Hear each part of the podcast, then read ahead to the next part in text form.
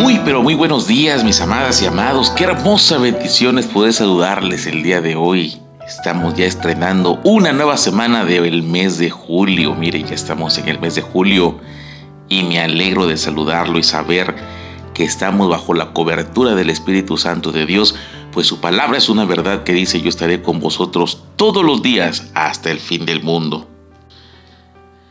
Hay un adagio que dice que el que ignora su historia está condenado a repetirla. Y así es, mi amado y amada. Cuando nosotros no conocemos nuestra historia, muchas veces estamos listos o dispuestos a poder cometer los mismos errores que cometieron nuestros antepasados y caer en las mismas trampas que el enemigo les puso a ellos. El apóstol Pablo a la iglesia de Corinto en el capítulo 10 de su carta les está diciendo algo parecido. Les está dando una gran advertencia para que ellos no cayeran en los errores que el pueblo de Dios siglos atrás cometió cuando salió de la tierra de Egipto hacia la libertad, hacia la tierra prometida. Y son detalles tan específicos que sucedieron como una advertencia para nosotros, a fin de que nosotros no anhelemos lo malo como ellos lo hicieron.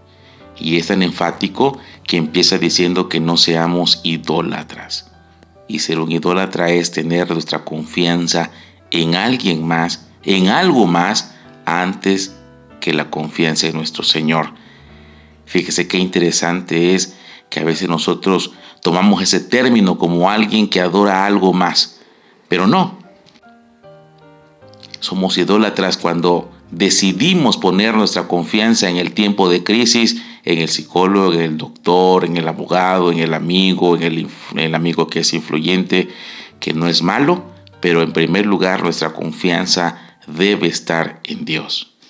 Lo segundo que el apóstol está indicándoles como una advertencia es que no caigamos en la inmoralidad sexual. A Dios no le agradan las relaciones sexuales prohibidas. Todo lo que no está en el orden del matrimonio todo lo que está fuera de ese orden al Señor no le agrada. Fíjese.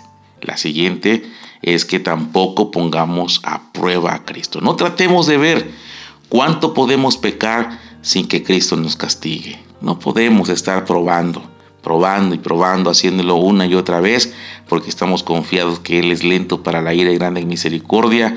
No lo hagamos porque al Señor no le agrada. Y lo último que les dice, y no menos importante, es que no murmuremos. Murmurar es hablar mal, en voz bajita, de alguien que no está normalmente presente. Y eso al Señor no le agrada.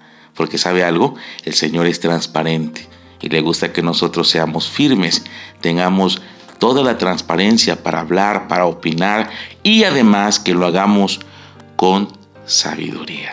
Qué hermosas advertencias para que nosotros hagamos morir, dice Colosenses 3:5, hagamos morir en nosotros todo lo que sea terrenal, inmoralidad sexual, impureza, pasiones desordenadas, malos deseos y avaricia, que todo eso es idolatría. Así que mis amados, a estar firmes, a estar firmes y estar velando que no caigamos, porque el Señor está de nuestro lado. Está de nuestro lado. ¿Sí se puede? Claro que sí se puede. ¿En nuestras fuerzas? No.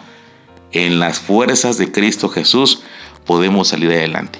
Vamos por el mes de julio, vamos a la victoria, nos consagremos cada día más a Dios y vamos a ver la victoria en nosotros y en nuestras familias. Que tengas una semana muy bendecida, muy pero muy bendecida. Que la provisión del cielo esté abundantemente en ti y en los tuyos. Te mando un fuerte abrazo. Te